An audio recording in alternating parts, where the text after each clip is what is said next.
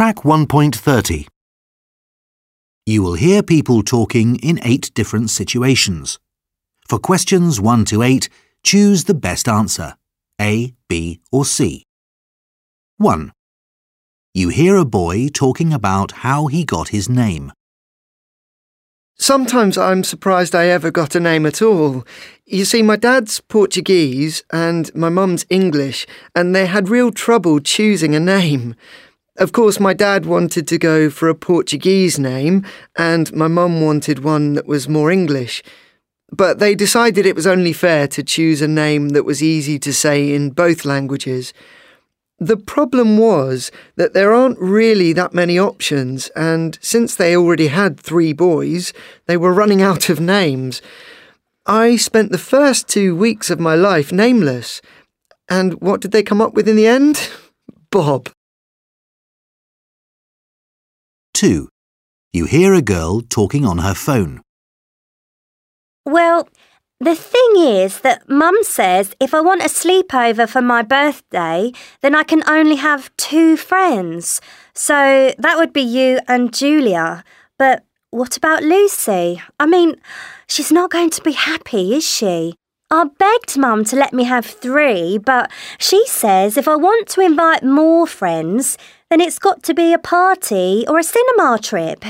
She says my room's not big enough for four of us to sleep in. I said we could sleep in the living room, but she said no way. I suppose I could have a party. It would probably be fun, but a sleepover's way more fun. I don't know. What do you think?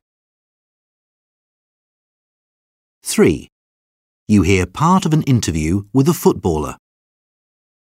So, what's the hardest part of your job? That's a tough question. I mean, there are a few things I suppose I find difficult. I guess most people might think it would be all the training, but I really like that. No, that's no problem at all. Um, the fans can be a bit cruel at times, especially if you've had a bad game. That can be difficult, but as long as you try your best, they're usually okay. They forgive you pretty quickly. I suppose it must be having to work every Saturday and not being able to spend time with the kids. That can be tough. 4. You hear two friends talking about a camping trip. You do a lot of camping, don't you, Ellen? Got any advice? Steve, you're not going camping, are you? I don't believe it.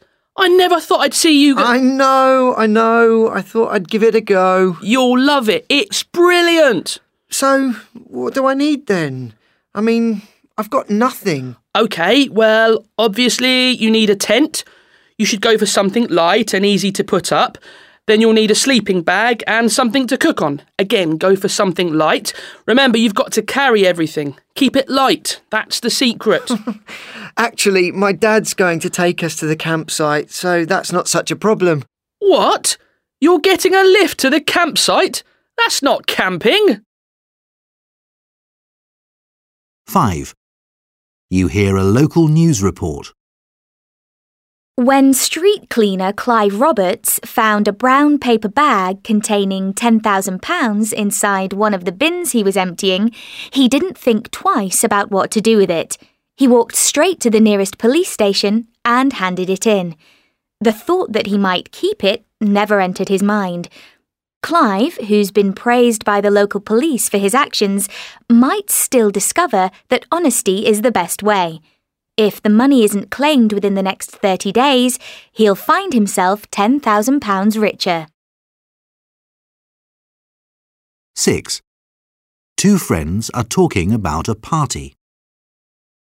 Josh, I'm so sorry I missed your party. That's all right, Chloe. Though everyone asked where you were. What happened? You're not going to believe it. My dad made us all get up early to go on a really long bike ride. Anyway, I was already feeling tired because I hadn't slept well.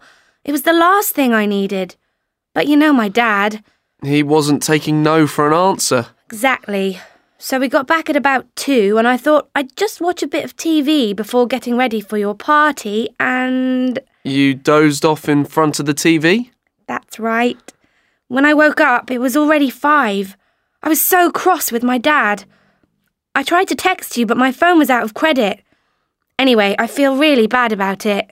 Don't worry, so long as you've got me a nice big present. 7. You hear a girl talking about a difficult decision. So, what's the most difficult decision you've ever made, Ali? It was probably when I had to choose which subjects to take at school. I was only 13 and I had to choose which nine subjects to study at exam level. The problem was that I wasn't really sure what I wanted to do with my life, so it was tricky knowing which exams I'd need. My dad was saying I should do all the sciences because that would lead to a good job. I should say that he's a scientist. Although I didn't want to let him down, I thought, this is my life I'm making decisions about, and one thing I do know is that I don't like science. 8. You hear a book review on the radio. Wild Country by Margaret Johnson is a short novel written for learners of English. My teacher recommended it to give me some extra reading practice. I was really happy to be able to read a book in English, so that made me feel good. I should say I'm not a big fan of romantic stories, but I really enjoyed it. It had quite a bit of adventure, too, to keep things exciting. But I think what really brought the story alive were the main characters, Tess and Grant. They were really convincing, and I loved the way that their relationship slowly grew stronger. I would highly recommend this book to all learners of English.